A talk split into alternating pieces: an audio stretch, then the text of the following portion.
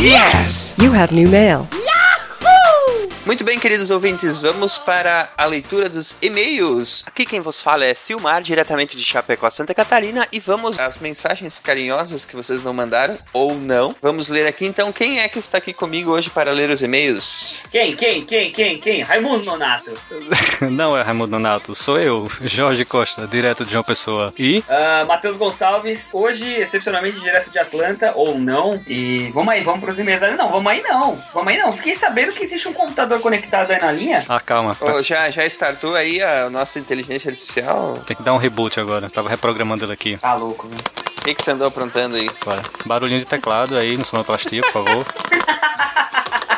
Pronto, lá vai. Start. Todos os sistemas estão operando.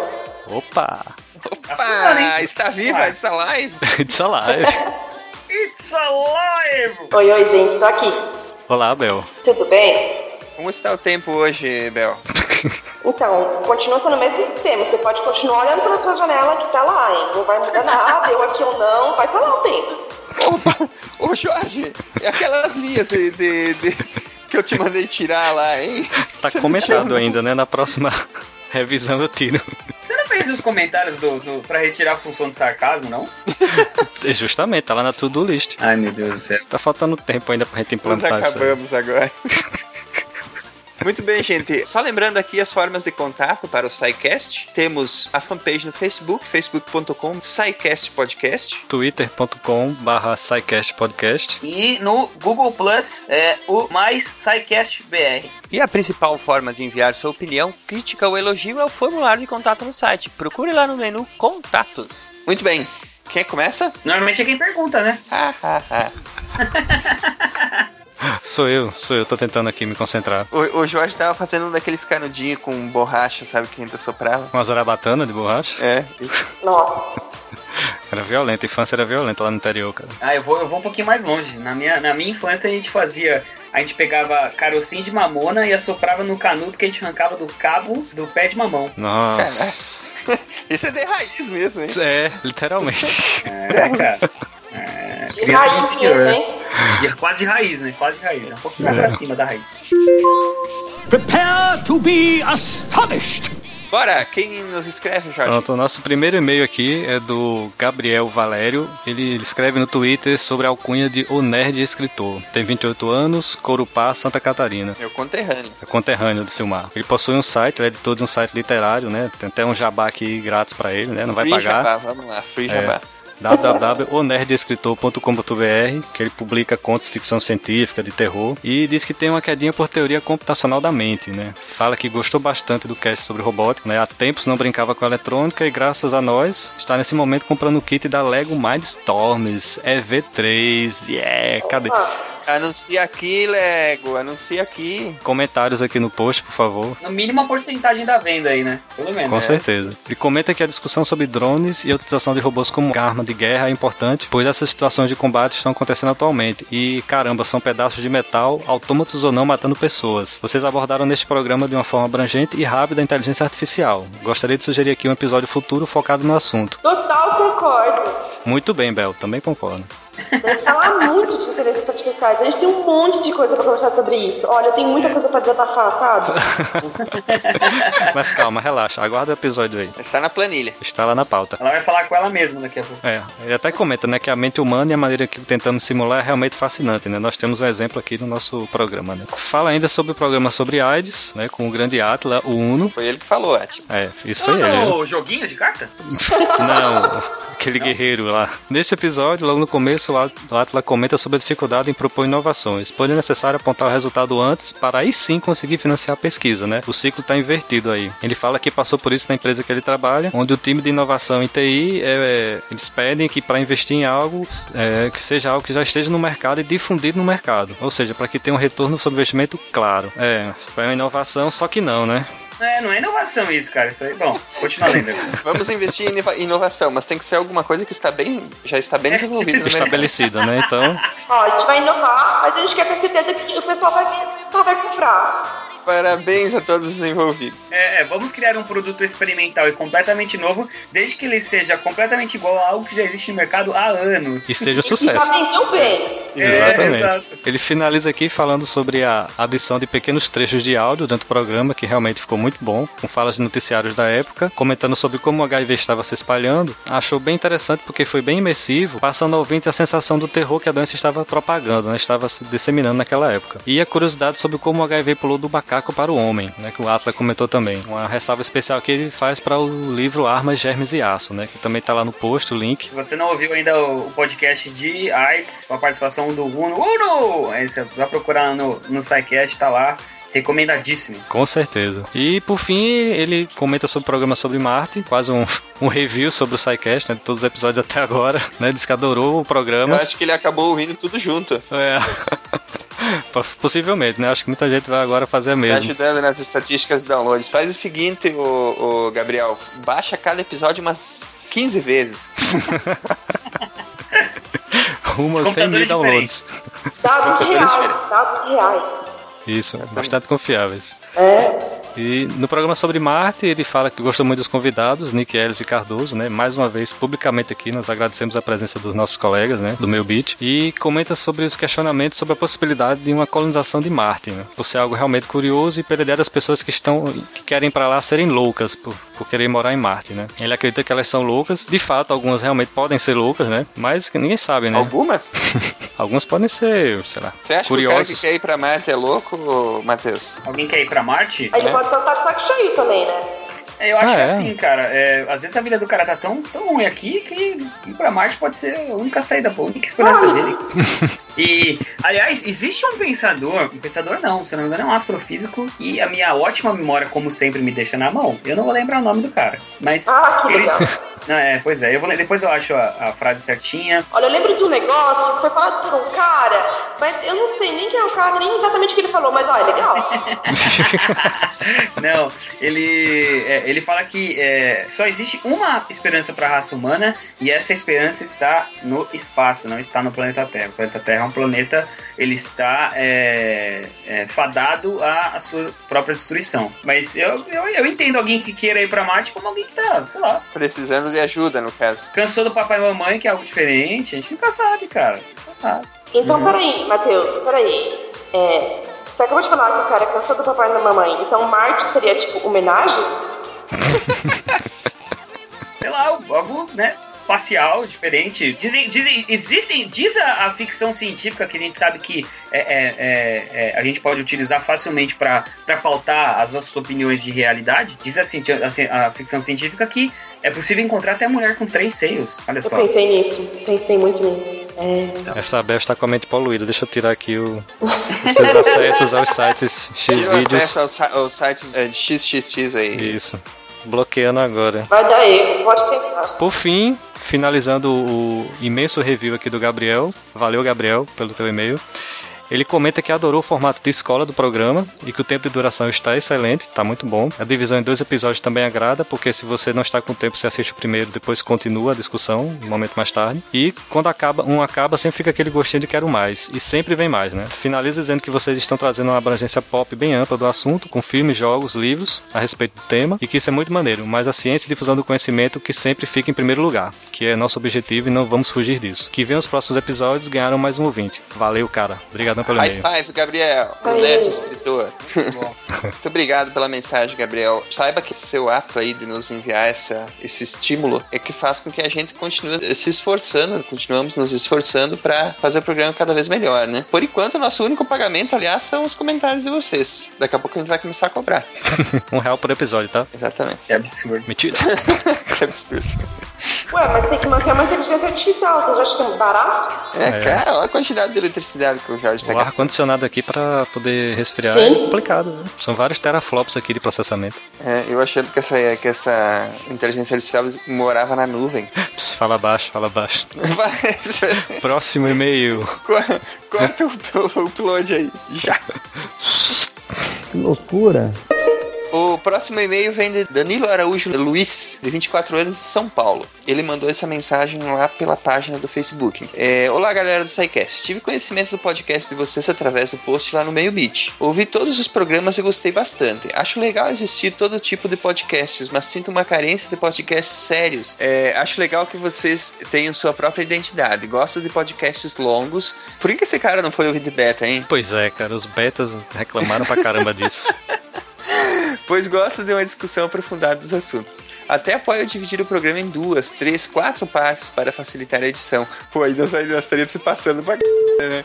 Nossa, quatro fica difícil. Só não acho legal cair no papo desse povo preguiçoso que se satisfaz com meia informação e com podcasts curtos.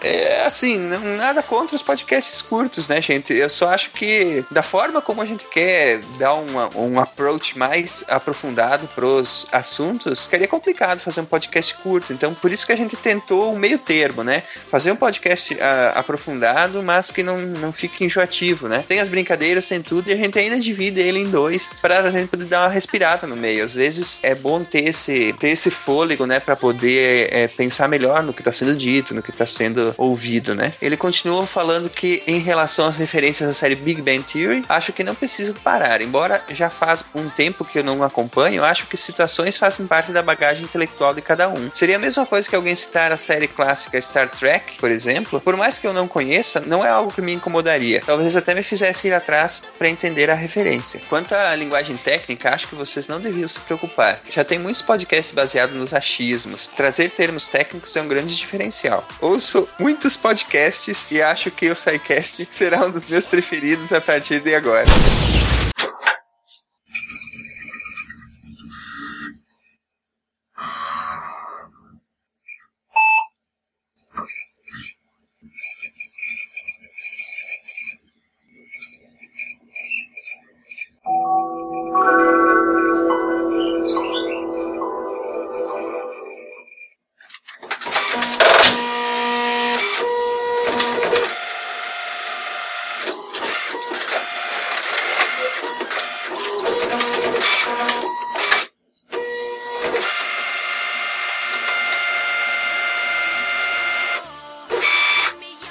Tá sendo atacado por algum gato. Nossa! Alô? Eu acho, eu acho que ele não tá me ouvindo. Ah, não, tá aqui. Ah, sacaneando a gente aqui. Trouxa. Tá tentando fazer um rap, eu acho. Eu, eu, eu achei que. Bebê esse quanto hoje, hein, você? Essa merda não vai acabar nunca. Vai ter outro programa pra editar no fim disso aqui. Cadê, cara? Tô, tô procurando o link aqui. Manda pra mim aí, cara, no Skype. Mas acabei de colar aí, seu panote. Panocha. Anotarei para, para a posteridade. Você é um panocha. Você sabe o que é um, um panote? É uma panocha, é a esposa do panocho. Não, né? Vocês não, vocês não têm nem ideia do que, que é isso, né? Eu não faço ideia. O- é tipo um, um pudim. Não. Panote é, é, é uma espiga de milho. Uma espiga de milho, caraca. Em que mundo? Não há como ser mais interior do que isso, cara. mais roça do que. Do que... Difícil, viu? Ai, ai, teve um maluco aí que mandou, mandou hoje um, um tweet é, dizendo que ele jamais achou que ia ouvir o sotaque do interior de Santa Catarina no, num podcast. Ele não viu nada ainda. Vai lá, manda bronca, senão ele não termina isso hoje. Ai, meu Jesus. Vamos lá, onde é que eu Ouça tinha uma porada de podcasts. É, Foi uma porada. Tem que pegar no meu pé, né? Filho da mãe. O programa sobre a AIDS foi excelente. Também achei o de robótica e o de Marte ótimos. Em particular, gosto muito da cultura D e Y. Bell de- define dois pontos D e Y. ai, cara, eu não sei o que, que é. Essa- essa inteligência Ô, Bel. artificial. Ela tem o, o acesso a todas as bases de dados do mundo e não sabe o que é D e Y. DY é do it yourself. Exatamente. Ah, então tá Pronto, aí você você fala agora, Bel. Agora você fala. Do it yourself. Obrigado. Faça você mesmo. Ah, muito bem. Também anseio pela exploração espacial e o conteúdo desse programa de Marte foi sensacional. Abraços e parabéns. Muito obrigado, Danilo. Mais uma mensagem que nos estimula a continuar melhorando sempre. Obrigado de verdade. You've got mail. Que é o próximo? Possivelmente uma participação ilustre, não sabemos, não sabemos, não sabemos. Estamos, Não, acho, que temos, não é, acho que não é ele, não, cara. Será? Será? Eu acho que Não é. não é ele, não. É não, não é fake, ele é não, com fake. certeza não é. Bom, whatever. Sei, então não sendo, recebemos aqui mensagem de Beto Estrada, ah, 27 anos, profissão empresário do Rio de Janeiro. Queridos, olá querido, tudo bem? Como vai? Oi. Enviar um robô. É, enviar um robô é muito mais fácil que enviar um humano. Não precisa levar comida, não precisa trazer ele de volta. Ah, na, na verdade precisa, mas. ahm, não corre riscos de radiação. É, é- ah, ele tá querendo dizer pra Marte. Ah, Então enviar um robô pra Marte é muito mais fácil do que enviar um humano, certeza? Não precisa levar comida, não precisa trazer ele de volta. Na verdade, o ideal seria você trazer um robô de volta, mas. ah, e não corre riscos com radiação. Na verdade, corre, dependendo do tipo de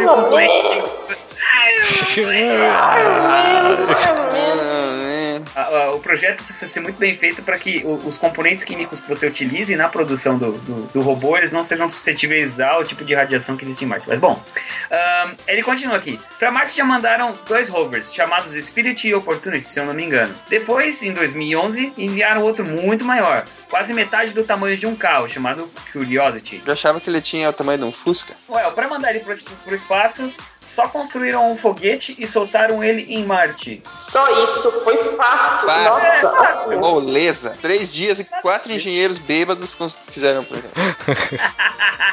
Com gripe, né? Eles escreveram a ideia num, tipo, num guardanapo no bar e voltaram lá pra NASA. E eu vou fazer isso, galera. Na verdade, Pega um Arduino aí. na verdade, quando eles foram fazer a proposta de enviar, de começar as missões pra Marte, eles estavam muito bêbados, eles pensaram nisso como uma pegadinha. E aí um desafiou ao outro a apresentar a ideia pros chefes sem rir.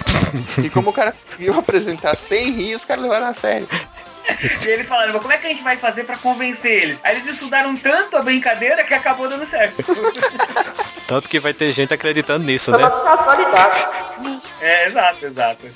E claro que foi exatamente assim que aconteceu, você pode ter certeza. É isso aí. Só que não. Aí eles, ele continua aqui. Daí tiveram a ideia de soltar ele com um paraquedas ajudado por foguetes para atrasar a queda. É, gosto muito do tom da zoeira da aula de vocês. Vocês vão estar na Campus Party? Eu acho que eu vou poder ir e conhecer vocês lá. Bom, Beto, é, obrigado pelo seu e-mail. É, de fato, algumas coisas que você disse aqui a respeito da, dos robôs que foram para Marte foram é, bem parecidos assim. Inclusive, a, a nossa alusão à forma como eles é, decidiram como ia ser feita a brincadeira, a pegadinha com o chefe deles. A, a forma, se você entrar no site da NASA, inclusive, você acha papel de pão onde eles desenharam o foguetinho, assim, a, qual tipo de combustível. Eles tentaram primeiro da cerveja, acabou não dando muito certo. Aí eles tomaram, tipo, uma vodka, que era um pouquinho mais forte, viram que pegava fogo.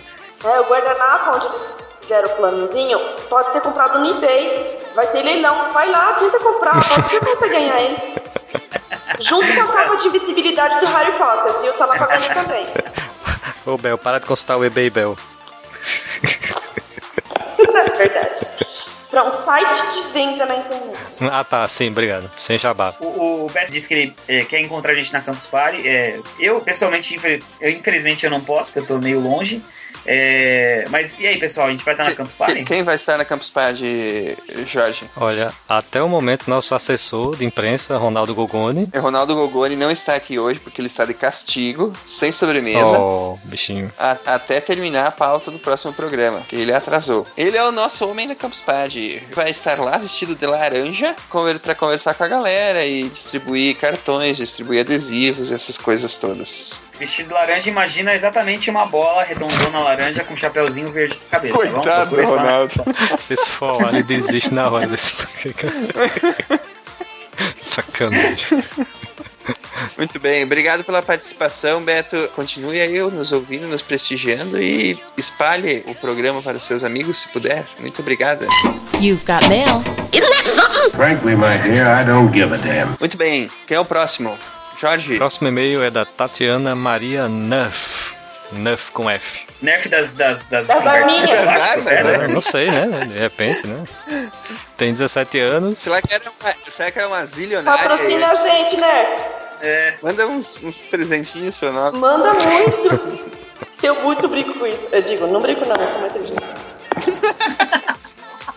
Vou retirar mais esse módulo também, tá dispersando muito. A Tatiana tem 17 anos, é estudante, mora em São Paulo e começa o e-mail dela assim: Oi, pessoas do SciCast, somos nós. Olá. Olá. olá. Olá. Ela falou pessoas. Nossa, você está magoando os meus sentimentos artificiais. Tá? Eu gostaria de, de, de me imaginar, pelo menos, como uma pessoa, tá? Eu sou uma inteligência artificial, mas eu também tenho sentimentos artificiais, ué. Mm-hmm. Adiante! Conheci o programa há pouco tempo e estou curtindo muito. Aproveitei para apresentá-lo aos meus amigos na escola e no cursinho. Ui! O conteúdo de vocês está muito divertido. Queria deixar algumas informações sobre o programa de Marte. A questão água líquida na superfície de um planeta se confunde com a questão vida no planeta. Pelo que acreditamos, a presença de água líquida na superfície de um planeta não apenas é condição necessária, como também é um elemento forte em favor do desenvolvimento de vida nesse planeta. Olha aí. É um indício. Um indício bastante forte, né? A, a sonda ela encontrou indícios de água, né? De um lago congelado em Marte, né? À medida que a exploração de Marte avança, vamos descobrindo novas evidências da presença de água em sua superfície. A sonda Mars Global Surveyor, pouco depois que entrou em órbita de Marte, em dezembro de 98, não apenas obteve dados que confirmam a presença atual de água sólida e de vapor de água na superfície desse nosso vizinho, como também reforçou a ideia da presença passada de grandes quantidades de água líquida em sua superfície. Recentemente, em 2000, a NASA publicou novas imagens obtidas pela MGS que sinalizam a presença de água no subsolo marciano. Parte dessa água esporadicamente fluiria por sua superfície nos dias atuais. Olha aí, né? Vamos lá, Curiosity, mande mais imagens pra gente aqui. Ande marcianos pra gente, vivos. Ela disse que vai estar também na Campus Party, vai encontrar com o Ronaldo lá. Mentira, isso aí eu tô dizendo.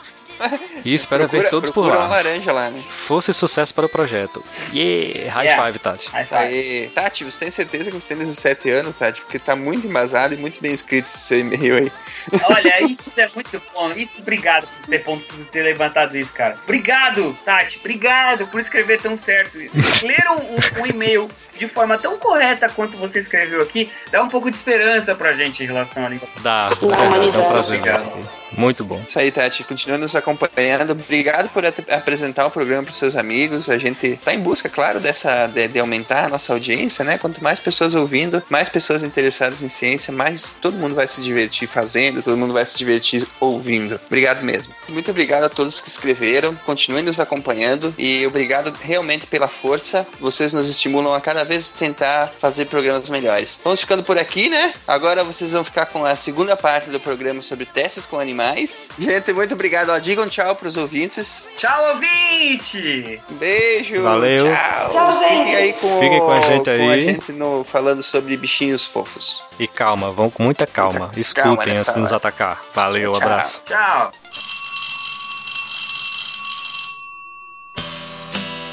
A pesquisa com células-tronco, ela é muito mais efetiva do que você fazer teste com animais por N aspectos. Nós temos limitações sociais e morais em relação à pesquisa com células-tronco, religiosas por parte de algumas pessoas, não não vale a pena entrar o caso aqui agora, mas eu queria saber de vocês quais são os métodos alternativos que existem e já estão aprovados hoje e que poderiam ajudar a gente a não ter mais que ver animais em testes de laboratório. Olha, na minha área, nas duas áreas que eu trabalhei, biologia molecular do câncer e neuro, em biologia molecular do câncer é o seguinte: eu fiz a maior parte, imensa maioria do trabalho que eu fiz foi com célula cultivada em laboratório, né? Só célula. E uma pequena parte só no final para fazer para fazer um teste um pouco mais real, né? Foi feito em animais. Nessa área, o que existe de alternativa é são duas, na verdade. É células, cultivo de células, cada vez mais avançados, efetivos e tal, mas mesmo assim sempre vai faltar muita coisa, porque o, o tumor ele é um microambiente, ele forma um microambiente dentro do, do paciente, com pressão diferente dentro do tumor e fora do tumor, acidez diferente dentro e fora, invasão de células imunes que entram ou que não entram. Então, e realmente o termo que a gente usa é microambiente. Como fazer isso numa célula, é, numa placa de célula? Impossível no futuro próximo. A outra alternativa disso seria testar diretamente em pacientes terminais, pular os animais e testar em pacientes que já têm só dois, três meses de vida, que é o que a gente já faz, com muito cuidado, mas já é feito. Claro que notas mais avançadas já são testadas dessa forma. Eles passam pelos animais, né? E depois eles são dados em, em pessoas terminais. Então, existem alguns tumores que os cálculos são muito precisos. Assim. Você consegue, ó, esse tumor, a pessoa, nesse estágio, a pessoa não vai sobreviver mais que seis meses. Então, você aplica, com consentimento dela, família, você aplica o teste e você vai ver se a pessoa vai realmente morrer em seis meses ou se ela vai durar um mês a mais, dois meses a mais. E é, é nesse nível que é feito. Agora, no meu pós-doc, eu trabalhei com comportamento de camundongo, comportamento agressivo. Qual alternativa eu vou usar para testar um comportamento que é a coisa mais complexa que a gente conhece hoje? Mais até do que o tal do microambiente que eu falei do tumor. Impossível. O que torna o animal bom para pesquisa é justamente a complexidade que faz ele ter essa empatia, que faz a gente ter essa empatia por ele. Então, por ele ser tão complexo, por ser um organismo que responde, que interage, que a gente consegue ter uma, uma, uma identificação com ele, isso existe porque ele é um ser complexo. E é essa complexidade que a gente nunca vai conseguir imitar, ou pelo menos não no futuro muito distante. Quando a gente vai sentir essa mesma empatia por um robô, ou por um programa de computador, ou tanto quanto um cão, por exemplo, ou um camundongo. É essa diferença de complexidade, eu acho que existe. Agora você tocou no ponto interessante, Rafael, porque assim, talvez cheguemos a um, um estágio que seja possível modelar a fisiologia, a bioquímica do ser humano, mas e a parte comportamental? Será que é possível modelar isso aí? Será que é possível chegar a um estágio em que não seja preciso testes com primatas ou, ou cachorro? Então, se a gente modelar a fisiologia, a gente modelou. Se a gente fisiologia do corpo, a gente vai ter um, um modelo para testar comportamento também. O problema é que é o seguinte: se isso for fisiológico e tiver uma consciência, isso vai ser um ser humano, entendeu? É. Exatamente, é esse o ponto. E aí vai na questão, é como clone, entendeu? Um clone é um modelo que a gente cria em laboratório para usar. A gente pode usar? Não, por quê? Porque ele é uma pessoa. Não, mas é um clone. Aí entra nessa questão de novo. Ou a gente cria aqueles frangos descerebrados, aquele ser do McDonald's, lembra daquela, daquele mito? É, é. lenda urbana. É. Ainda assim, será um problemão, né? Não, esse animal está criando animais acéfalos que, mesmo se a gente criar esse modelo, vai ter problema. Então, é, que, é isso que eu fico pensando. Vamos lá. Imaginando de forma fria e racional, se a gente tem a habilidade. Vou entrar num absurdo aqui, vocês me perdoam, mas vamos lá. Se a gente tem habilidade para teoricamente, criar um clone de um ser humano e ou clones de seres humanos, nos quais a gente possa fazer teste, isso vai ser cruel o suficiente para que a gente tenha a empatia de falar: não, não pode fazer teste com seres humanos, nem que eles sejam clonados, nem que eles sejam criar laboratório. Na opinião de vocês, por que, que as pessoas não colocam na balança pesquisa de células tronco com um absurdo desse pra, e não percebem que, por exemplo, seria muito mais viável liberar os testes com células tronco? Na opinião de vocês, qual é o empecilho? O que, que impede a sociedade científica de avançar com pesquisas assim? Ah, é difícil falar, são muitos fatores. Pode ter fator religioso de parte de alguns, é, o que, que é a definição de vida, quando que você começa a ser um ser vivo ou não ser um ser vivo, para dizer se aquilo é uma célula ou um ser vivo já, enfim, um aglomerado de células ou só um ser vivo. É, acho que são questões complexas, difícil dar uma resposta direta para isso. E não acho que as pessoas racionalmente fazem essa contraposição. Né? Elas, ou elas não param para elas olham emocionalmente para determinado evento. Vamos discutir o aborto, vamos discutir as células tronco, vamos discutir as pesquisas com animais, sem colocar numa em perspectiva o quanto que na verdade talvez todas essas discussões estão super interligadas. Mas na verdade isso até pode ser, a gente pode pensar que a questão específica da célula tronco, a gente pode talvez até já considerar passado. Tecnicamente a gente já avançou nisso e a gente consegue fazer células adultas que a gente tira do nosso próprio corpo regredirem e serem como uma célula tronco ou próximo de uma célula tronco. Então, esse caso específico, tecnicamente a gente avançou, mas ainda assim é um, é um artifício técnico muito simples, é um sistema muito simples. Agora, para uma questão, por exemplo, minha, no meu caso, de se eu quiser estudar a microfisiologia do, de um tumor, a solução não vai ser tão simples como essa. Disseram que testávamos cosméticos e produtos de limpeza nos animais. Tudo isso é mentira. O Instituto Royal é um dos cinco centros de referência no país para pesquisas pré-clínicas de medicamentos. Nosso trabalho é salvar vidas humanas.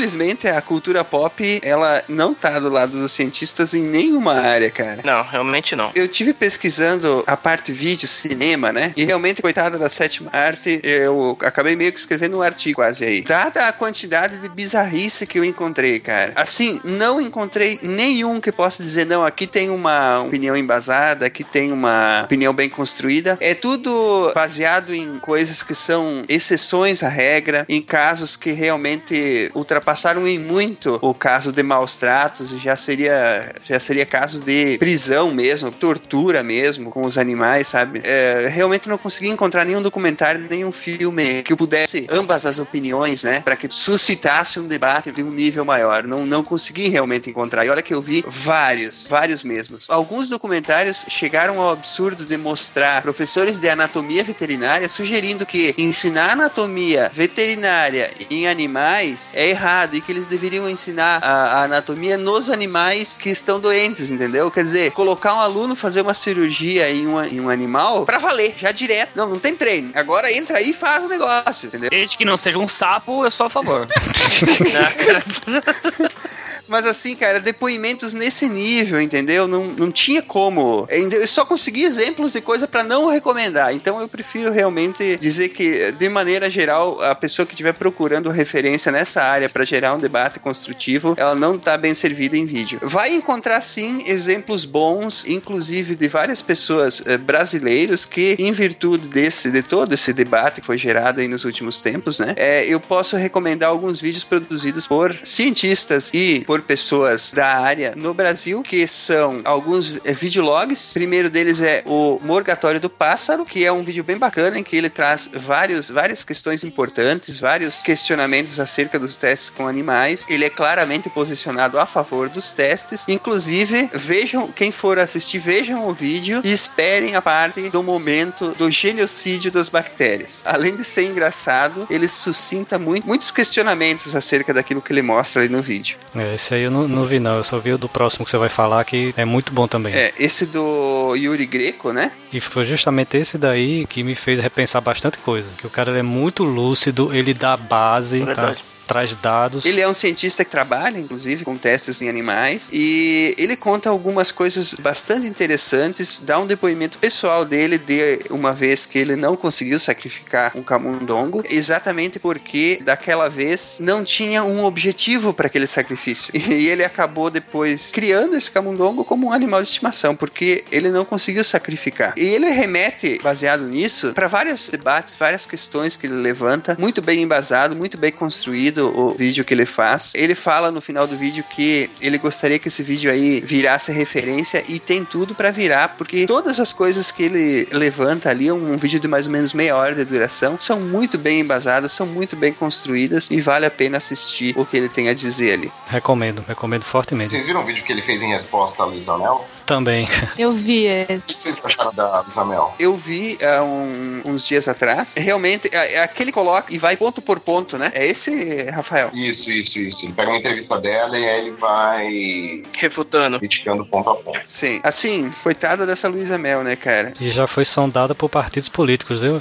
Já se filiou. Já né? se filiou, né? Exato. Ai, meu Deus do céu, a quem? Claro, né? Movimenta massa, atrai voto, dá nisso. Não, gente, mas acho que enquanto tiver nisso de, de partido político, de certo, o errado é quebrar o laboratório. Então, tiver na via política, é essa via, né?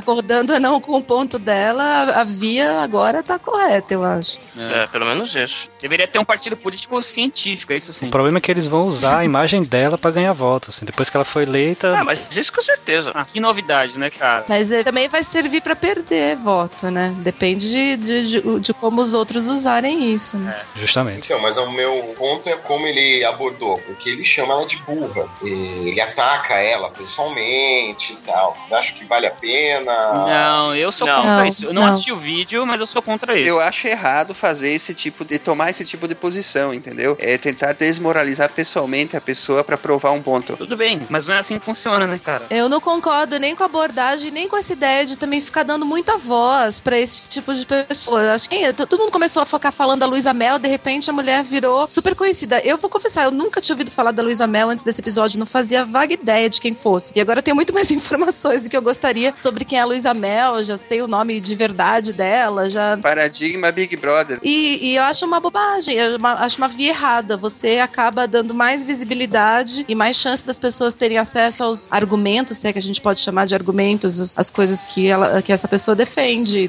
Acho que essa via é errada. E principalmente o fato de você atacar pessoalmente, assim. Mas partindo do fato, não da pessoa. É é exatamente como quando a gente dá voz pros trolls da internet, entendeu? Exatamente. Se você simplesmente ignorar e deixar o cara brigar sozinho, acaba o problema. Agora, se tu dá voz pro cara, aí tu tá perdido. E foi exatamente isso que, infelizmente, o Yuri Greco fez com esse vídeo que o Rafael citou, entendeu? Ele entrou no jogo dela. É. Pra ganhar acessos, o que pode ser uma tática, é o que o Dawkins usa. Uhum. Mas aí é criar. é, aí não, né? Porque aí é criar polêmica por criar polêmica, né? Não- eu não, não, não acho certo essa via. É bem complicado. Pode dar até processo, né? É bem um terreno espinhoso. Dá pra se combater sem atacar como a gente viu com, no caso do Oliveira e do, do pastor lá, do Malafaia. Uhum. Não sei se vocês viram essa resposta do, do Oliveira, que ele é, ele é geneticista, acho. Ah, eu vi esse vídeo também. Esse eu vi. Aquela polêmica do, do homossexualismo ser genético, né? Ele fez um vídeo resposta, mas ele tacou o Silas, ele É. tacou os argumentos. Foi muito divulgado, muita gente viu. E foi refutou cada ponto dele com educação. Sim, sim. Perfeito. Eu acho que ó, a principal arma que a gente tem, inclusive, pra ter a ignorância é exatamente usar a razão e usar a calma na abordagem sistemática dos argumentos, né? Porque se a gente descer o nível do debate pro nível que as pessoas que estão erradas, na minha visão, é, estão usando, a gente começa já perdendo, né? Não, eu acho que você. Eu respeito sua opinião no que você acabou de dizer, mas você é um babaca, velho.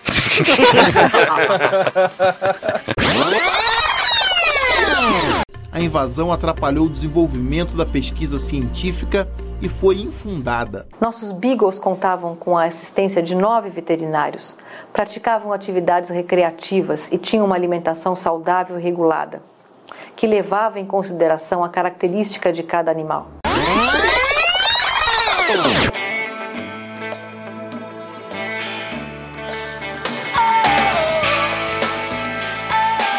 Mas eu acho assim, eu acho que tem um nicho pra isso. Eu não tô dizendo que é ruim ou não. Eu não gosto, eu acho meio deselegante. Mas talvez seja uma via, o estilo dele. Não sei dizer. Como eu disse, o Dawkins é um baita nome que tá fazendo isso aí desde que mundo Tipo, ele fez mais bem ou mais mal pra ciência? Não sei, então. Eu respeito bastante o- as discussões que o Dawkins propõe, mas eu acho que da forma como ele aborda as questões, ele faz mais mal do que bem. Porque daí você transforma o o teu antagonista, até que a pessoa é só teu antagonista, tá ótimo. Agora, quando ela se torna teu inimigo e ela torna pessoal aquilo, ser contra as tuas ideias, se torna pessoal pra ela, aí acabou, né, cara? Porque você nunca vai mais vai conseguir trazer pro teu lado. É, acabou a discussão, acabou a troca de ideias, a evolução de qualquer tipo de debate, não, não tem mais evolução de nada. Aí virou ataque e acabou. Exatamente, é ataque pelo ataque. Mas enquanto você refuta educadamente os pontos com é, embasamento, com raciocínio lógico, com, sabe, evidências, aí a coisa anda, entendeu? É, combater as ideias, não as pessoas, né? Não... Isso. Exatamente. Isso. Se bem que tem pessoas que não dá pra ser, pra ser lógico. É, mas os conteúdos sem polêmica não, não, não divulga. Uhum. Mas daí entra nesse ciclo, né? É uma opção que você tem que fazer. Mas eu acho que você ajuda, involuntariamente que seja, a alçar uma pessoa como a Luísa Mel ao posto de autoridade no assunto. E aí ela começa a ser entrevistada num monte de matéria. É como você tem assim, o ponto e o contraponto. E de repente você tem uma, a fala de, sei lá, de um cientista ou de alguém que trabalha em determinado laboratório ali de pesquisa. E qual que é a visão da Luísa Mel? E que raio de contraponto é esse? Você tem que dar um conto de fato, e não a visão da Luísa Mel, mas da forma como a coisa é construída, você acaba alçando essa pessoa e outras a, a condição de contraponto, assim, que é, eu acho o maior mal que você pode fazer, na É verdade. esse caso, a Luísa Mel já tem muito mais, já tinha muito mais visibilidade do que o Yuri nesse caso, por exemplo. Agora, a Maiana Zatz concordar em fazer a entrevista com a Folha, E concordar com aquele negócio. Vocês viram aquele coisa no G1? Zats contra Zats? Ai, meu. isso, então, exatamente. Um super trunfo das duas Zats, assim, com as falinhas, os pontos. Ah, n- eu não sei o que vocês acharam, mas eu achei isso uma das coisas mais ridículas e de mau gosto que tudo feito. É sobre Super trunfo. Aquilo ficou ridículo. Primeiro, eu queria falar que adorei a ideia do super trunfo. Eu queria jogar agora. Só pra gente deixar, deixar claro, pode ser que o pessoal que tá ouvindo não sabe do contexto. Qual é a história do Super Trunfo aí? O portal G1 fez um negócio.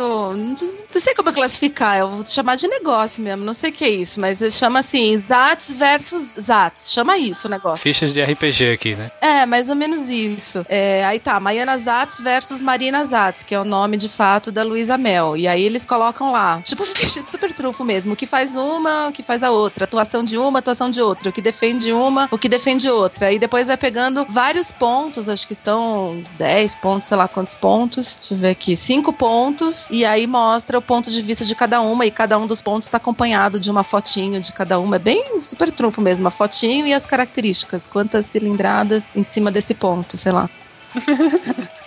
Quantos cilindradas? Parece coisa da ego isso aqui, sei lá, meu. Não é uma. Eu sei que super trunfo é um negócio que denuncia a idade, mas foi a coisa mais próxima que eu enxerguei. Falando do G1, né? O G1 também é aquele um poço de sabedoria. É, realmente. Onde que eu ponho esse negócio na, na pauta? No fogo. Põe no fogo. Acho que não vou pôr, não.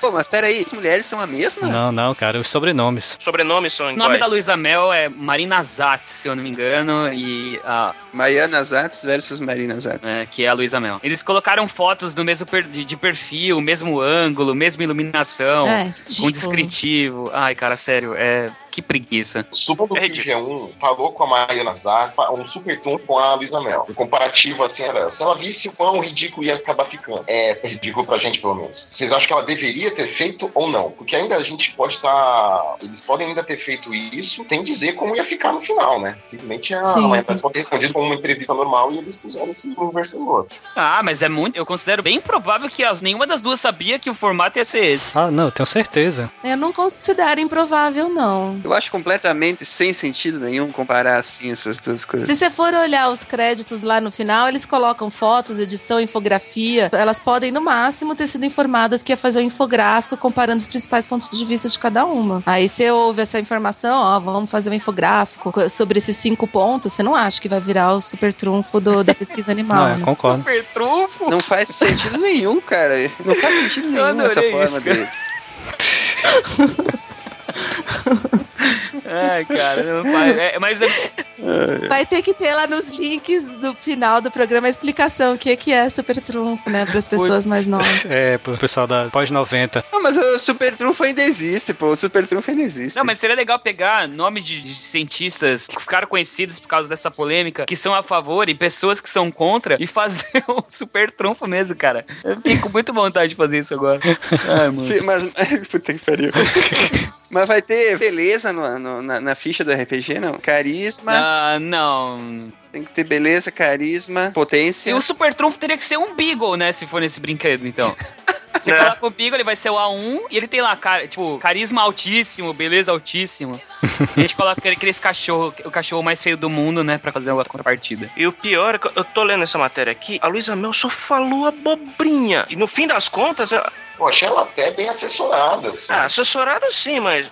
Básico ali. Do ponto de vista dela, é aquilo ali. Os alimentos são aquilo. sim, pro ponto de vista dela, mas acaba que uma matéria dessa, além de ser ridícula, presta um baita nos É serviços. verdade. Então, é, o problema é que numa matéria dessa daqui, e eu vou usar um exemplo de que eu já vi coisas parecidas no âmbito político, ele é praticamente uma matéria dessa ela é inútil, porque as pessoas só vão concordar com o que elas já concordam, entendeu? Se não existe uma discussão pautada na razão, mais didática, coerente, onde os dois pontos dos, dos dois lados sejam é, discutidos mutuamente, a coisa não anda. Do jeito que tá aqui, a pessoa que vai, se ela é contra, ela vai ficar ao lado de quem é contra, e se ela é a favor, ela vai ficar ao lado de quem é a favor. Não vai mudar muita coisa. Por causa do tipo de conteúdo que tá sendo exposto. Se fosse algo mais aprofundado, mais interessante, acho que se não fosse um super trunfo, eu acho que a coisa vai funcionar. É. Não, acho que funciona se tivesse um debate de fato. Então, sei lá, a, a Luísa Mel fala uma coisa como essa que ela fala no primeiro ponto, que veja, é importante. Do jeito que ela fala, para muitos leigos, isso aqui é uma,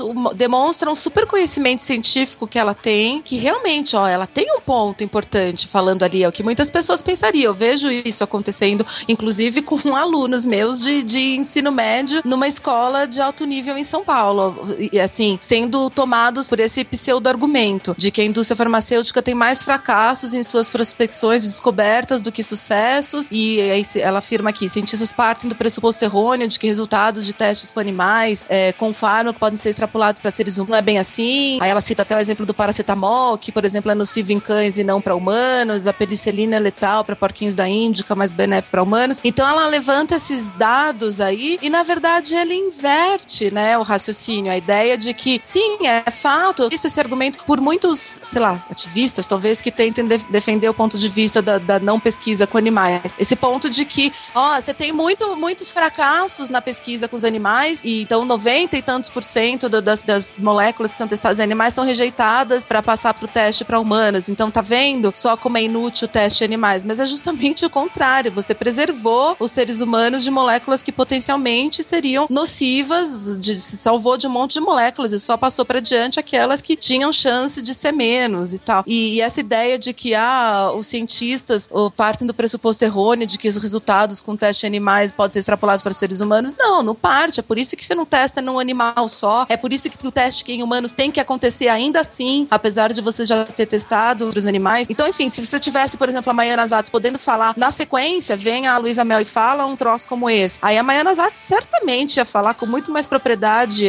isso que eu tentei falar aqui. Então você tem a, a informação, a contra-informação, o debate mesmo. Mas nenhuma das matérias, assim, menos ainda esse super trunfo, propicia esse debate de fato, né? Então, esse é o problema. Obrigado. Né? Sem debate de ponto e contraponto imediato, com tempo de, de pergunta-resposta, com frente a frente, não há troca de ideias, só existem ideias jogadas e aí você concorda com o que você quer. Eu só queria propor agora, então, um debate entre a Marina Zatz, que é a Luísa Mel, e a Tatiana Narras. Vamos fazer? Vamos tentar propor isso.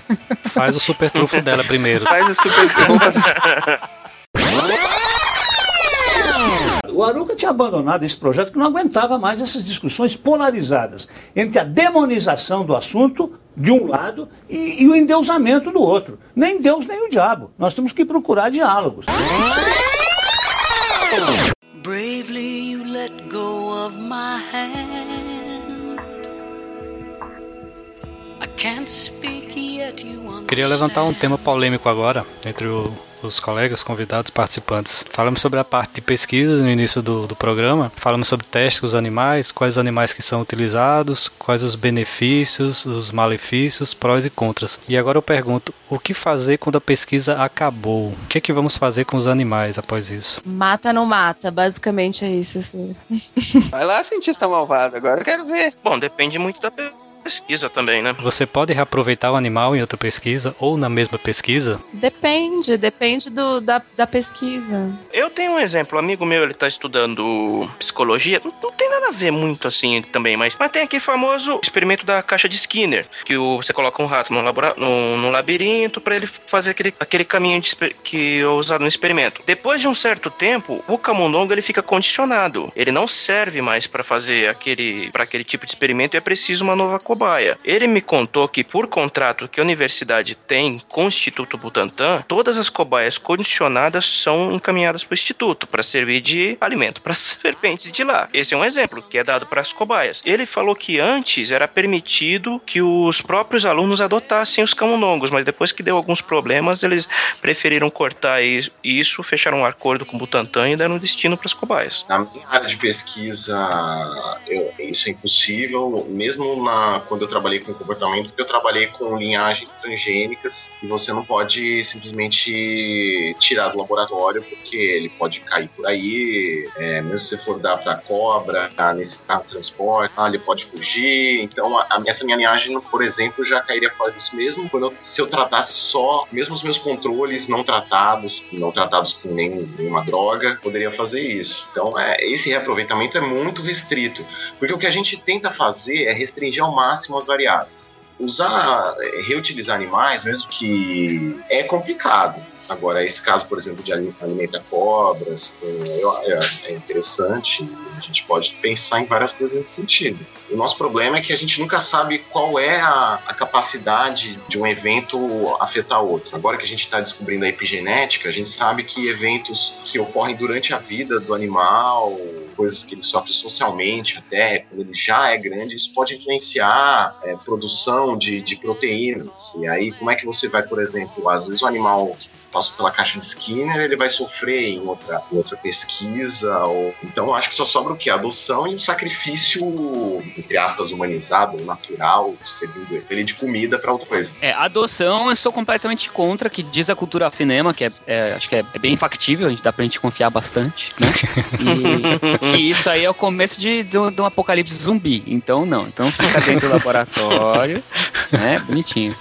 Mas, é, é, não, agora falando sério, é realmente bem, bem complicado você. É complicado você passar a ver um, um animal com o olho de. Não mais de cobaia, e sim de um, de um bichinho que você pode querer cuidar e tal, tal, tal. Eu acho que essa é a base principal do, de toda essa, essa discussão. A gente olha para os animais, a gente tem ali a, a, o carisma por eles e é, a gente fica, tem, como aconteceu com o Yuri, de, de ele não conseguir sacrificar o camundongo. Eu, pessoalmente, jamais conseguiria trabalhar num laboratório apesar de cientista, eu sou cientista da computação, porque você dá um tapa no computador ele não morre, mas.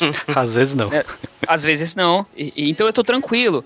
Mas ah, é, acho que essa é a base de toda a discussão. Você pega, por exemplo, um ratinho desse que tá no laboratório. Tudo bem, se você coloca ele, por exemplo, para uma cobra comer, tudo bem, tem a base da alimentação e tudo isso. Mas até que ponto isso, dependendo do tipo de estudo que foi feito com esse rato, você não pode dar ele pra cobra e tudo isso. Entendeu? É absurdamente, absurdamente complicado. Por exemplo, os Beagles, perguntar até pro, pros convidados. Nos casos dos Beagles, eles participaram, eles partic- sei lá, fizeram um estudo de um determinado tipo de medicamento, coisa mais absurda aí, pra dor de cabeça. Beleza, o- a droga foi, foi criada, tá no mercado, tal, tal, tal, os animais estão vivos. É, eles vão, eles são sacrificados, simplesmente? Então, depende da pesquisa, assim. Eu não sei dizer nesse caso específico dos Beagles, ou na verdade, mesmo dentro desse caso dos Beagles, havia pesquisas com diferentes fins em andamento. Então, depende muito. Posso falar, por exemplo, do mesmo jeito que o Rafael citou o caso dele, no meu caso, no, no trabalho que eu fiz durante a minha pós-graduação, já é previsto o sacrifício do animal desde o início, desde o planejamento do experimento, porque na verdade a gente é, realizava re- lesões é, no, no, no cérebro dos ratos, então depois você precisa matar o animal e fazer as, as fatias do, do cérebro e observar isso nas lâminas, observar no microscópio para avaliar o grau de dano da sua lesão e ver se a sua lesão foi bem precisa ou menos precisa, e aí comparar a extensão da lesão com, com a alteração comportamental que o animal obteve durante os meses que você ficou avaliando ali no teste comportamental. Então faz parte do- da análise avaliar a extensão da lesão e você só poderia fazer isso no animal morto, porque você está avaliando, contando células naquela área que você provocou a lesão. né? Então alguns é, pesquisas como essa vão envolver necessariamente a morte do animal, é parte do, do processo da pesquisa. Em outros casos é essa ideia de você não pode soltar na natureza, ainda que a natureza seja seu apartamento, um animal que passou por determinados testes. Agora, acho extremamente bem-vindas soluções como essa. Eu não conhecia esse caso que foi relatado de, por exemplo, servir de alimento para as cobras, no Butantan, etc. Sempre que for possível, alguma tem nesse sentido, acho sensacional essa saída. Agora, eu só queria fazer um, um comentário, fugindo um pouco, mas não muito, é, de, de que é complicada essa coisa de você tirar o, o- o bicho que estava lá no experimento e depois tratar como um bichinho de estimação, levar para sua casa e tudo, e, e e olhar de um outro jeito. É que, na verdade, assim, talvez, para alguns pesquisadores, eu posso falar com certeza por mim, por vários colegas que, que, que trabalharam, uh, uh, uh, trabalham, que eu conheço que trabalham com animais. Não tem tanta essa discrepância, sabe? É óbvio que você vai tentar manter a sua isenção uh, e, e você está focado ali na obtenção de dados, etc. Mas você não é por isso que você não vai ter esse olhar humano, essa relação de empatia com o animal. Então, assim, sei lá, nas mínimas coisas que você faz. Eu lembro, por exemplo, uma das primeiras coisas que, que eu aprendi, que meu orientador me ensinou, eu trabalhava com ratos, rato mesmo, não camundongo. Então, assim, como retirar os bichos da gaiola sem ser mordidos. Essa é uma dificuldade no começo. então você vai adquirindo ali certa prática. O jeito mais fácil é você pegar o bicho pelo. Só que é também o jeito durado lá pelo você devendo ficar super estressado.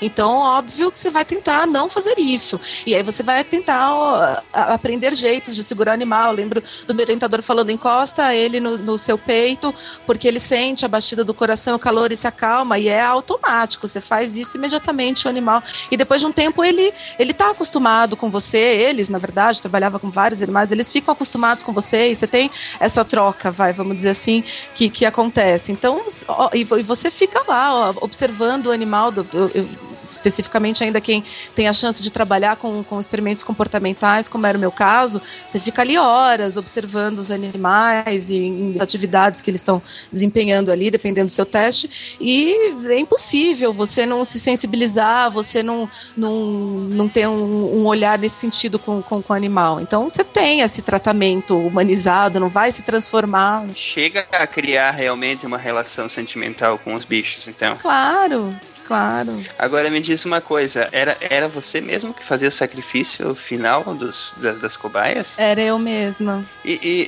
e, assim, é, e claro, é, é, se tu se sentia à vontade pra contar, mas enfim, é, é, é- é difícil, assim, com... Rolava um churrasco depois?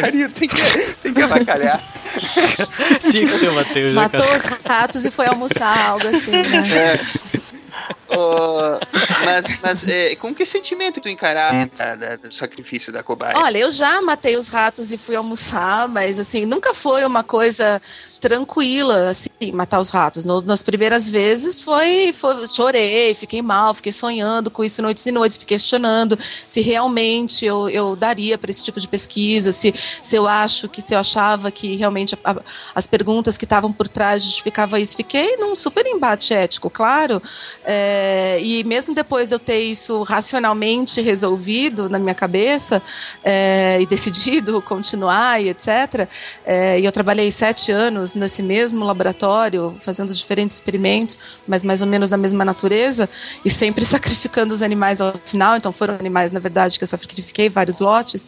É, nunca foi uma coisa tranquila, mesmo depois que estava resolvido racionalmente. É difícil, é um momento mal, assim, e é um momento que a gente, sei lá, você cria uns códigos de compreensão entre os colegas de laboratório. Você sabe que o cara tá no dia que ele vai matar os animais, que ele fica meio mais, assim, sei lá, nunca posso dizer, mais amuadinho, mais chateadinho então rola um, sabe, uma tentativa de um ajudar o outro. Enfim, não é mesmo uma coisa tranquila. Gente, os cientistas não são sádicos, né? Acho que isso que muitas pessoas têm dificuldade de entender. Certamente há cientistas sádicos. Importante entender que o cientista também é uma pessoa, né? Também é um ser humano. Ah, deve haver cientistas sádicos, mas provavelmente na mesma proporção de sádicos que existem no, no restante da população. Então não, não são representativos dos cientistas como um todo.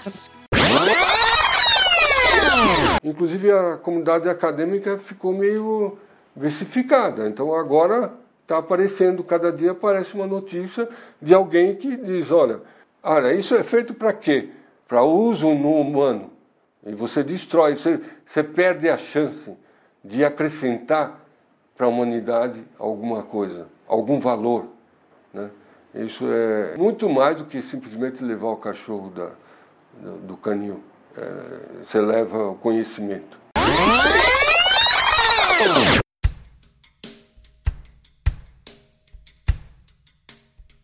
Have I been sleeping?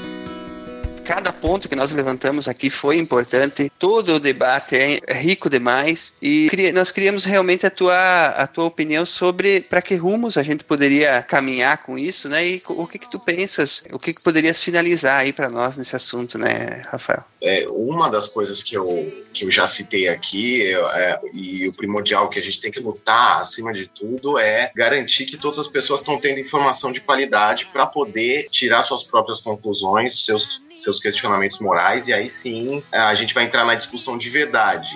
Né? E não numa discussão desinformada, de, de confusão de informações e tal. É, isso eu acho que é o principal, por isso que eu trabalho com divulgação científica é, e educação científica também. Então, o ponto principal é esse. Independente de se isso vai resolver ou não, eu acho que a gente tem que ter informação de qualidade, as pessoas merecem isso, e é dever de quem está do lado da ciência é dever de quem é cientista, de quem é das instituições ligadas à ciência, é obrigação nossa se a gente quer que as pessoas tenham informação de qualidade.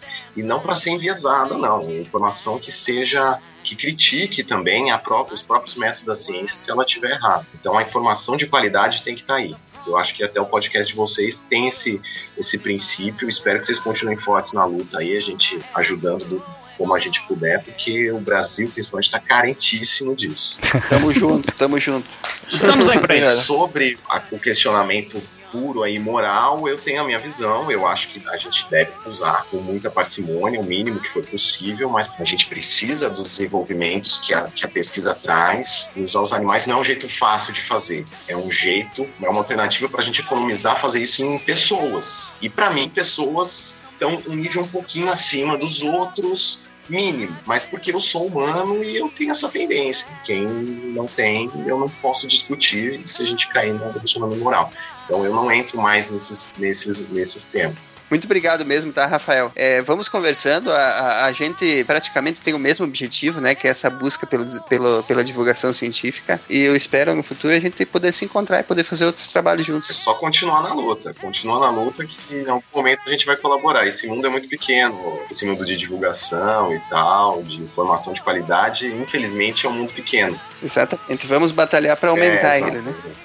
Bem, na verdade eu concordo com, tu, com tudo que o Rafael ressaltou. Assim, primeiro eu queria agradecer a oportunidade de participação e parabenizar a iniciativa de vocês, porque assim realmente não é aquela coisa só de padrão de ah, vamos agradecer quem convidou. Não, é, é sério. Assim, acho que iniciativas como essa são fundamentais para essa lacuna que a gente estava apontando na questão da divulgação científica, no fato das pessoas não terem informação de fato para então optar código é que você deseja seguir, mas fazer uma opção consciente sobre isso. Então, essa iniciativa de vocês de, de, de tentar debater o assunto o mais aprofundadamente possível, de tentar fazer relações e trazer isso para um, pessoas, acho extremamente interessante e necessária. Pena que a gente não tenha mais dessas, dessas iniciativas. Então, vocês estão de parabéns com a tentativa. Eu, eu acho, na verdade, que também seria extremamente interessante, a gente falou um pouco brincando, vamos replicar o Super Trunfo, vamos é, pedir, falar para o Yuri debater com o Luiz Amel, sei lá, mas acho que realmente seria interessante quando, quando a gente desenvolve iniciativas como essa, debates como esse, que a gente procurasse mesmo, talvez ter o, o ponto de alguém que defende esse outro lado, mas que defende conscientemente esse outro lado de que. Pode acreditar que eu tentei achar essas pessoas. Viu? É, não, eu sei que não deve é, ser fácil achar e menos ainda é. dispostas é. a falar, exato. É, mas eu, eu queria, assim, ouvir mesmo, já li algumas coisas, mas eu queria ouvir, assim, uma, o ponto de vista de quem defende que o ser humano não pode subjugar outros animais e que para esses caras não adianta toda essa explicação de como que é o processo de pesquisa, qual que é o controle, a regulamentação, que tem, que não tem, etc., quais são os objetivos, porque para esse cara nada justifica o uso em teste, não seja para um uso cosmético, para um uso alimentício, para encontrar a cura da AIDS, não, não importa, não, não se deve usar outros animais, nós não somos diferentes de outros animais, etc. Eu discordo totalmente dessa visão. Então, para aqueles que discordam dessa visão, vale extremamente toda essa tentativa de esclarecimento dos procedimentos científicos que a gente procurou fazer aqui. Mas para quem defende essa, esse outro lado de que todos os animais são iguais, sei lá como, como classificar isso. Mas olha, agora, agora que você comentou, eu também no, no, me sinto no mínimo curioso para ouvir uma pessoa assim é, defendendo o ponto de vista dela, né? E fica, obviamente, o um espaço para. E principalmente propondo soluções. Então tá, então o que, que a gente faz? Vamos desencanar de tratar doenças? É isso que é uma opção também, só que daí tem que ver. Exatamente, vamos voltar a Idade Média. É, né? aí essa opção tem que ser colocada claramente para a sociedade, não só combater o uso de animais. Então, o, o que são as alternativas de fato a isso? Não adianta dizer, ah, alternativas para o teste. Tá, ah, os cientistas também estão dizendo que há, só que há em determinados casos, não há para todos os casos. E para os casos que não há, não tem o que fazer. Pelo menos por enquanto. Isso não quer dizer desistir de procurar novas alternativas, de jeito nenhum. É, então, é, é que assim, por causa dessas andanças aí, eu acabei conversando e discutindo com várias pessoas que estão desse outro lado. Então, a gente vai atrás e como o Silmar estava falando, o canal tá aberto para quem quiser vir opinar. A gente vai ouvir e vai, a gente discute, publica, é, é, que a nossa, nossa missão aqui é de fato divulgar a, a, toda essa discussão científica, mas é, o que eu já ouvi a respeito disso que eles falam é o seguinte: várias pessoas, as propostas que elas têm, as primeiras propostas é evidenciar imediatamente os métodos alternativos que existem, evidenciar é, de, é, de, forma secundária os casos onde não existem é, métodos alternativos e para esses casos, de fato, focar todas as pesquisas em métodos alternativos focar todas as pesquisas e todos os investimentos em métodos alternativos, porque eles dizem que com grande investimento nesse tipo de pesquisa consegue-se resultados mais rápidos. E aí, a partir desse momento, você não precisaria mais fazer testes com animais. Então, essa é a ideia que muitos deles me falam. Eu, não foi uma nem duas, nem três pessoas que me falaram. Foi exatamente o que eu ouvi também, Matheus. Foi exatamente isso. Boa parte das pessoas quer que o, o foco dos investimentos, incluindo das empresas que fazem pesquisa científica é, em animais, que eles financiem imediatamente e integralmente a pesquisa para métodos alternativos e só então voltar a fazer os testes. Então a ideia deles é parar toda a pesquisa com animais para investir em métodos que a gente não tem. Isso, isso, é isso que eles falam. É, eu, eu ouvi no, numa reportagem, acho que foi do Fantástico, sei lá, que eles tentaram mostrar aí os vários lados e tinha uma ativista do, do, do, do, do PETA lá que, que foi entrevistada e ela falou algo mais ou menos nessa linha. A ideia foi, falou até em tom de desafio, assim, se ah, aposto que se os cientistas fossem proibidos de fazer pesquisa em animais em cerca de dois ou três anos a gente ia ter esse desenvolvimento de outras alternativas que eles mesmos estão dizendo que poderia demorar décadas para ter de fato desenvolvidas ou talvez nunca tenha. É, então lançou esse desafio aí, vamos Uhum. proibir a pesquisa em animais, tipo assim, vamos espremer os cientistas que daí a coisa acontece, né? É, bem, só posso dizer que eu discordo totalmente dessa visão, né? A gente ia voltar pra idade do ferro. No mínimo arriscado, né? No mínimo arriscado. A, a minha opinião sobre isso é o seguinte: eu acho que o meio termo que existe pra isso hoje em dia, ele não tem que ser só em caráter moral, que é você avaliar se é certo ou errado, se é correto ou não é. Mas eu gostaria que entrar também no caráter financeiro da coisa. Algumas empresas já andam assim, tá? Mas eu acho que toda empresa que faz teste com animal deveria focar o mesmo valor de investimento nesses testes é, em experiências de testes alternativos, em soluções alternativas. É, eu acho que assim, seria o meio termo a- as tracem, mas que a gente continuasse investindo em métodos alternativos. Porque se você, se você mexe no bolso ali da, da empresa, é, incomoda. Dessa forma você não ficaria sem evoluir a, a medicina ou a, todos os as experiências nesse sentido.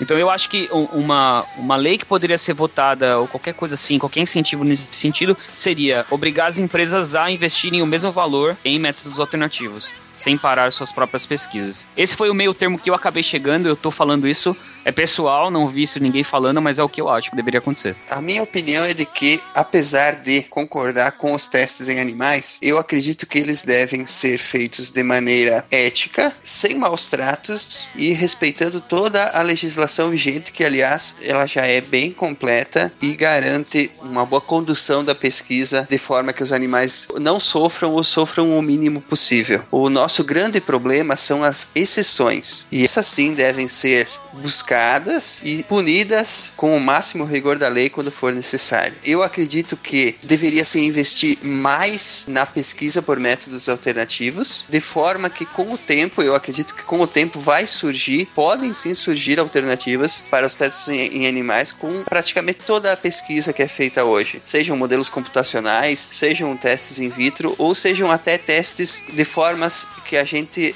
nem estuda hoje. Por isso que eu acho que a pesquisa para isso não deve parar. Porque a ciência tem essa característica. Quando você é, tem um problema, a ciência tende a buscar soluções razoáveis e alternativas para esses problemas. Minha opinião pessoal sobre esse assunto é que, assim, eu não defendo os testes com os animais, eu aceito, porque até o momento não existem alternativas seguras e confiáveis para substituir esses testes. Para encerrar, eu deixo aqui uma pergunta, né?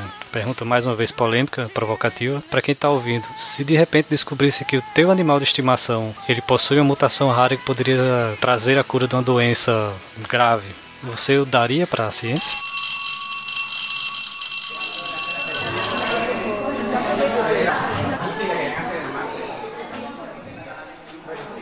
Tatiana, você tá pronta pro, pra gente tirar suas fotos e fazer o Super Trunfo? Qual o seu maior skill, Tatiana? E o, e o Rato Burger lá, como é que ficou? Rato Burger. Como assim, rato burger? tá, tá, tá de zoa. Hambúrguer de rato. Depois da pesquisa lá. Ah, é, depois que você matou os. Ah, não, eu fiquei com dó. Eu não consigo fazer essa piada, velho. Eu, eu adoro humor negro, mas não vou conseguir É. completar isso. Ai, caramba. Não, era bem. Matava o rato e não fazia hambúrguer, não. Fatiava o cérebro pra ficar bem. Quer dizer que a Tatiana é nossa É. M para Fowler, né? É, exato, exato. Uhum. É verdade, né?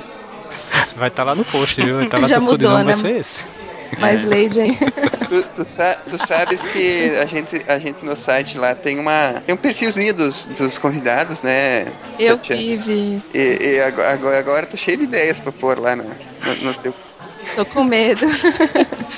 É, já era. É, Ela deve jogar com a, com a Kemi ou com a Shun. Não, eu não sou muito ligada em games em geral, assim, na verdade. Faz parte do padrão, então. Não, ela não é muito ligada a games, pô. É, Aliás, essas pessoas que gostam de videogame, eu acho que elas são meio, sei lá, essas pessoas têm problema mental, alguma coisa assim. É, vai todo, Ah. é, acaba que vai todo mundo estudar TI, dá, dá nisso, né? É. Eu trabalhar com TI, jogar videogame, a pessoa tem algum problema mental. com certeza. Tirando, né? É, Não é com certeza, eu já cheguei à conclusão que todo, todo mundo que trabalha com TI tem algum problema, porque no, na nossa área normal não aguenta. É. Não pode ser normal. Certeza. É uma ficção, mas. não tanto, né? Dá pra relaxar. Tem cientistas malvados? Tem, tem cientistas malvados, tem filósofos, tudo lá. Então é da... Tem serrotes? Vou Serras procurar essa elétricas. parte. Ô, Tati, você já sabe, né? Levar pro seu, seu laboratório, você leva um serrote, deixa ali parado do ladinho, nunca se sabe. E cuidado com o pessoal de calça de cueca boxer. Que horror, né? Sem cuecas, né? Olha que absurdo, se o cara aparece de cueca no, no laboratório, agora a gente vai ficar pensando se ele é lutador de MMA, quando a gente deveria estar pensando que ele é um maníaco sexual, né? O cara tá andando de cueca no laboratório. Ai, que loucura. Fala sério. Que loucura. Que loucura.